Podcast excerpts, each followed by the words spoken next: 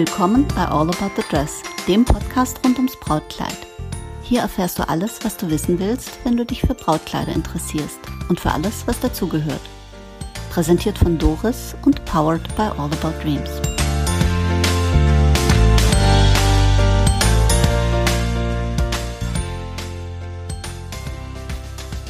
Willkommen zurück bei All About the Dress. Das Thema, dem ich mich heute widmen möchte, ist viel hilft viel. Oder doch nicht?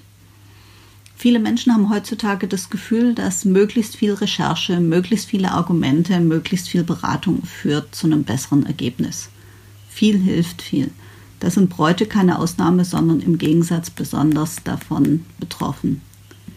Das Gefühl, dass man eine fundiertere Entscheidung fällen kann, wenn man ganz, ganz viel recherchiert und ganz viel Beratung in Anspruch nimmt, das beschäftigt uns jeden Tag. Das Internet platzt von Menschen, die auf der Suche nach Entscheidungshilfen sind. Ob man das in den Foren beobachtet oder in Facebook-Gruppen, auf Wikipedia, gutefrage.net oder äh, viele andere Plattformen, die Welt ist voller Menschen, die auf Entscheidungshilfesuche sind. Bei der Strategie gibt es aber einen Break-Even-Point, ab dem das kippt und dann sieht man vor lauter Bäumen den Wald nicht mehr. So ein Information Overload der führt nicht dazu, dass die Entscheidung leichter wird. Der führt auch nicht dazu, dass sie besser wird, sondern der führt dazu, dass sie schwerer wird oder fast unmöglich. Ich habe immer das Bild vor mir, da ist jemand, der steht in der Mitte und der macht Häufchen mit Argumenten. Argumenten pro und Argumenten contra, der sammelt, was könnte noch dafür sprechen, was könnte noch dagegen sprechen und irgendwann sind die Häufchen keine Häufchen mehr und irgendwann sieht man auch keinen Unterschied mehr, sondern dann sind es ganz hohe Berge, die überhaupt nicht mehr dazu geeignet sind, irgendetwas abzuleiten und bei einer Entscheidung zu helfen. Also viel hilft nicht immer viel. Und eins der Themen, äh, das mir da besonders am Herzen liegt, ist viele Begleiter bei der Brautkleidanprobe. Was sagt jemand dazu, der schon eine gute vierstellige Zahl an Bräuten beraten hat? Das ist in letzter Zeit die erste Frage. Wie viele Leute darf ich mitbringen? Und das war auch schon vor der Pandemie und ihren Kontaktbeschränkungen so. Dazu ein auf ein Wort, liebe Bräute. Die Qualität eines Ladens, die definiert sich durch die Beratung, die definiert sich durch die Auswahl, die definiert sich durch die ehrenhafte Geschäftspolitik, die Seriosität, die definiert sich durch den Service, das Wohlgefühl, das man dort hat. Die Qualität eines Ladens, bei dem ihr euer Brautkleid anprobiert, die definiert sich nicht durch die Anzahl der erlaubten Begleiter oder wie viel Follower und Pampasgras der Laden hat. Das kommt nicht darauf an, viele Begleiter mitzubringen. Es kommt darauf an, die richtigen Begleiter mitzubringen. Dazu habe ich eine Podcast-Episode Wer begleitet mich? Die empfehle ich hier nochmal vielleicht zu hören. Viel hilft nicht viel, aber wie viel ist denn zu viel? Wenn man so erzählt, oh, ich gehe bald Brautkleid anprobieren, dann hat man ganz viele Freundinnen, ganz plötzlich. Oh, das ist so toll, darf ich mit? Meist sind die Begleiter weiblich und Frauen haben natürlich eine Meinung, insbesondere denn dann, wenn es sich um ein Kleid handelt. Viele Frauen haben also viele Meinungen. Und da gilt der gute alte Spruch, zu viele Köche verderben den Brei. Unterschätzt, wenn ihr mit einer Gruppe zur Brautkleidanprobe geht, auch nicht die gruppendynamischen Prozesse. Da haucht die erste, wenn du in einem tollen Kleid rauskommst. Liebes, du siehst so schön aus. Die zweite, sehr berührt von diesem Spruch und von der ganzen Situation und weil sie aufgeregt ist, bricht in Tränen aus. Die dritte fühlt sich von den ersten beiden auch geflasht und von dir in dem Brautkleid und heult mit. Und die vierte sagt, du musst das Kleid nehmen, unbedingt, das ist so toll. Die fünfte sagt, Liebes, das ist wunderbar. Wenn du das Kleid nicht nimmst, bist du selbst schuld. Dann hast du vielleicht auch noch eine Beraterin, die auf Provisionsbasis arbeitet und äh, die sagt dann, und wenn Sie es heute nehmen, dann kriegen Sie 10 Prozent. Und dann sind vielleicht noch andere Entouragen da und andere Familien und die kreischen dann, wir kennen sie nicht, aber das ist ganz, ganz toll an ihnen. Können wir das Kleid für unsere Braut auch, äh, auch haben zur Anprobe? Und ähm, dann unterschreibt die Braut, um die es geht, begeistert und äh, äh, geflasht einen Kaufvertrag, weil alle finden es toll, alle finden es schön, sie fühlt sich geliebt, sie fühlt sich bewundert. Monate später wird das Brautkleid geliefert die Braut probiert es an und denkt, hm, was habe ich mir dabei gedacht? Ist das mein Kleid? Was ist da passiert? Ganz klarer Fall, die Braut hat nicht auf ihren wichtigsten Berater gehört und das ist der eigene Bauch. Das ist auch ganz schwierig, wenn ganz viele Leute auf einen einreden, sich dann hinzustellen und sagen, Leute, finde ich ganz toll, dass ihr das alle so klasse findet, aber es ist nicht meins. Ich möchte gerne etwas anderes. Das ist schwierig, so eine Haltung zu vertreten, insbesondere wenn man allein ist und die ganze Gruppe hinweggerafft ist von einem schönen Moment. Deswegen empfehle ich einfach erheblich weniger Begleiter. Ist das denn wirklich nötig? Ich meine, hast du denn auch alle gefragt, als du den Antrag bekommen hast, äh, ob sie mit deinem Verlobten einverstanden sind und du den Antrag annehmen solltest? Hast du gesagt, du, ähm, Tom, warte mal, ich muss jetzt erstmal kurz anrufen, ein bisschen telefonieren und dann sage ich dir, wie das Ergebnis aussieht? Hm, sicherlich nicht. Ja, ich weiß, in den Doku-Soaps mit ganz viel Tränen und noch mehr Tüll, in denen es um die Brautkleidanprobe geht. Da sitzt immer eine Riesengruppe, manchmal eine halbe Fußballmannschaft oder eine ganze Fußballmannschaft auf dem Sofa, kommentiert, berät und schluchzt. Aber das ist Showbusiness, das ist nicht das wahre Leben. Fernsehbusiness folgt ganz anderen Regeln als das normale Leben. Und ob diese Regeln für eure Anprobe förderlich sind, das möchte ich mal bezweifeln. Ihr unterschätzt also definitiv die Bedeutung des Vielen und auch die Kraft, die das Konzentrieren auf das Wesentliche hat. Und das Wesentliche sind auch die Begleiter. Nochmal, nicht viele Begleiter sind wichtig, sondern die richtigen. Abgesehen davon, das ist dein Termin. Das geht nur um dich. Und mit einer großen Gruppe schlitterst du durch die unterschiedlichsten Persönlichkeiten, die unterschiedlichsten Geschmäcker, Meinungen und Träume. Du kannst dich nicht auf dich selber fokussieren. Dabei geht es doch nur um dich und nicht um die Gruppe. Viele Begleiter, die nehmen dir die Zeit von deinem Termin, die knabbern dir die ab, diskutieren Kleider, die du vielleicht gar nicht willst oder gar nicht äh, schön findest oder dich gar nicht darin wohlfühlst bis jede ihre Meinung abgegeben hat, vergeht die Zeit, du hast Unruhe, reichlich Feedback und das dich mehr verwirrt, als dir hilft. Kleine Randbemerkung, ein Brautmodengeschäft ist keine Event-Location, auch wenn manche Kollegen das so ein bisschen zelebrieren äh, in Zeiten der Absatzförderung. Natürlich geht es darum, eine gute Zeit zu haben, aber vor allen Dingen geht es darum, für dich das richtige Kleid zu finden und ein tolles Ergebnis zu haben. Zum Feiern ist noch genügend Zeit auf dem Weg zur Hochzeit. Die Brautkleidanprobe, finde ich, ist hier der denkbar ungünstigste Zeitpunkt, weil es hier darum geht, dass du ein Kleid findest und den Prozess genießen kannst.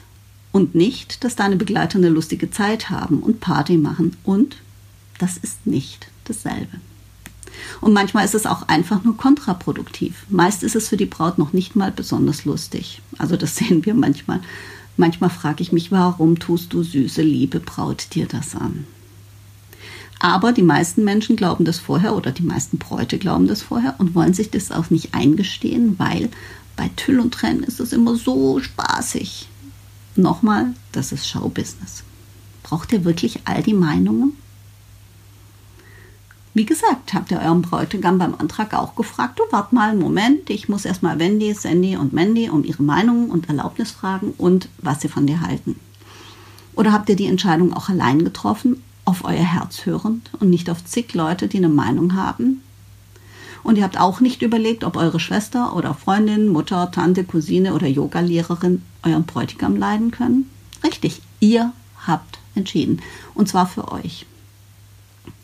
Ja, da waren die Zeiten schön, in denen das Brautkleid noch ein Geheimnis war, als die Braut nicht die Hälfte ihrer Freunde zur Anprobe mitgebracht hat und dem Rest und auch ihrer Facebook-Gruppe danach die Fotos geschickt oder gezeigt hat. Früher, und nein, früher war nicht alles besser, aber das schon, denke ich. Früher war das Brautkleid eine Überraschung. Und die Braut brauchte nicht den Segen von allen Leuten, die sie kannte, um sich für ein Kleid zu entscheiden.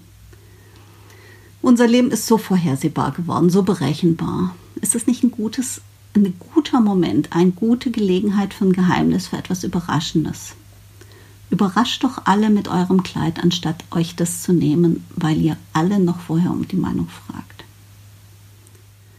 Die Beratungen, an die ich mich sehr gut erinnern kann, sind die, wo die Braut allein kam oder vielleicht mit einer oder zwei Begleitungen. Mir hat mal eine Braut erzählt, die alleine kam und ich fragte sie warum. Meine Meinung ist doch ausschlaggebend, oder? und ich brauche die Bestätigung nicht, ich kriege das selbst hin. Gut, das muss man so nicht sehen, aber man muss es auch nicht sehen, dass, äh, dass man zehn oder zwölf Leute braucht, äh, die das Ganze absegnen.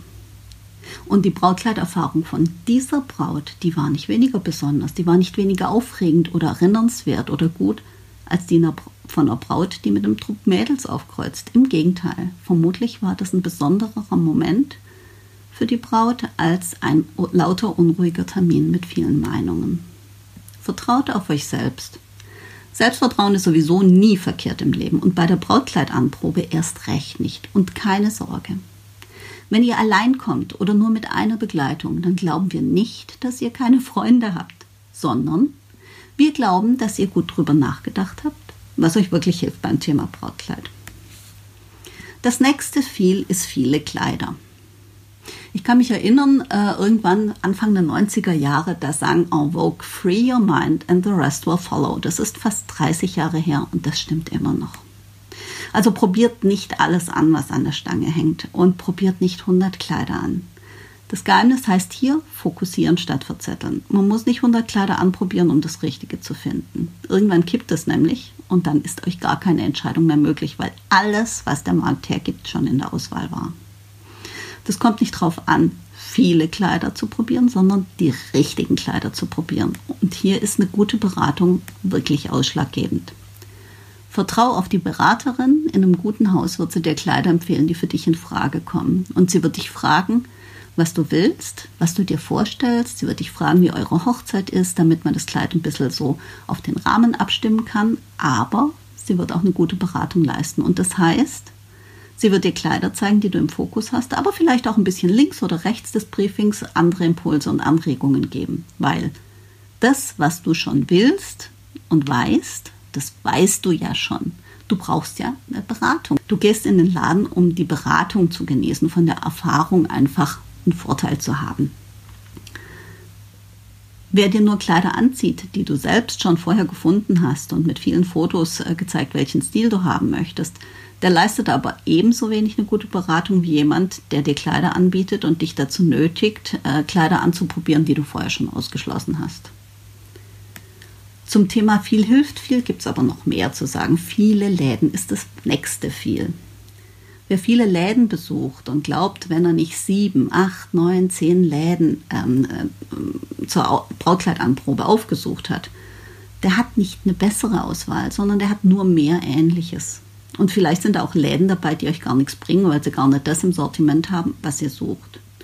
Oder, das gibt es ja auch, habe ich gehört, ähm, Läden, die kein Mensch braucht, weil sie so eine semi-seriöse Geschäftspolitik haben mit psychologischen Absatzmethoden und die Druck ausüben. Das braucht man nicht auf dem Weg, wirklich nicht. Bräute haben naturgemäß viel Stress, wenig Zeit. Die Hochzeitsvorbereitung nimmt ja einige Zeit in Anspruch. Die Zeit könnt ihr euch sparen, wenn ihr euch gleich den richtigen oder zwei, drei richtige Läden aussucht, wenn ihr euch vorher informiert äh, über den Sorti das Sortiment, über den Ruf des Ladens, die Seriosität. Dazu wird es eine andere Podcast-Folge geben. Woran erkenne ich ein seriöses Brautmohngeschäft und wie finde ich den richtigen Laden? Das nächste viel sind viele Plattformen. Ja, die lieben Facebook-Gruppen. Ich war da auch drin, als ich geheiratet habe. Da passiert es immer wieder dass eine Braut in der Facebook-Gruppe ein äh, Foto postet von drei oder vier Kleidern unterschiedlicher äh, Machart in Briefmarkengröße. Und Leute, die sie nie gesehen haben, die sie nicht kennen, äh, die sie nicht live in dem Kleid gesehen haben und ihre Ausstrahlung nicht gesehen haben und wie sie sich bewegt, die werden dann gefragt, diese wildfremden Leute, ähm, was sie für eine Meinung zu dem Kleid haben. Das habe ich nie verstanden. Was soll das bringen? Ich meine, die Leute kennen einen nicht. Und wer viel fragt, kriegt auch viel Antworten. Ist das wirklich hilfreich? Ich meine, Facebook-Gruppen sind unschätzbar, wenn es um Schwarmwissen geht. Wenn man etwas sucht und sagt, weiß jemand, wo kriege ich das und das und das und das, dann ist das eine hilfreiche Sache. Aber bei Geschmacksfragen und bei Inspiration ist es echt kontraproduktiv.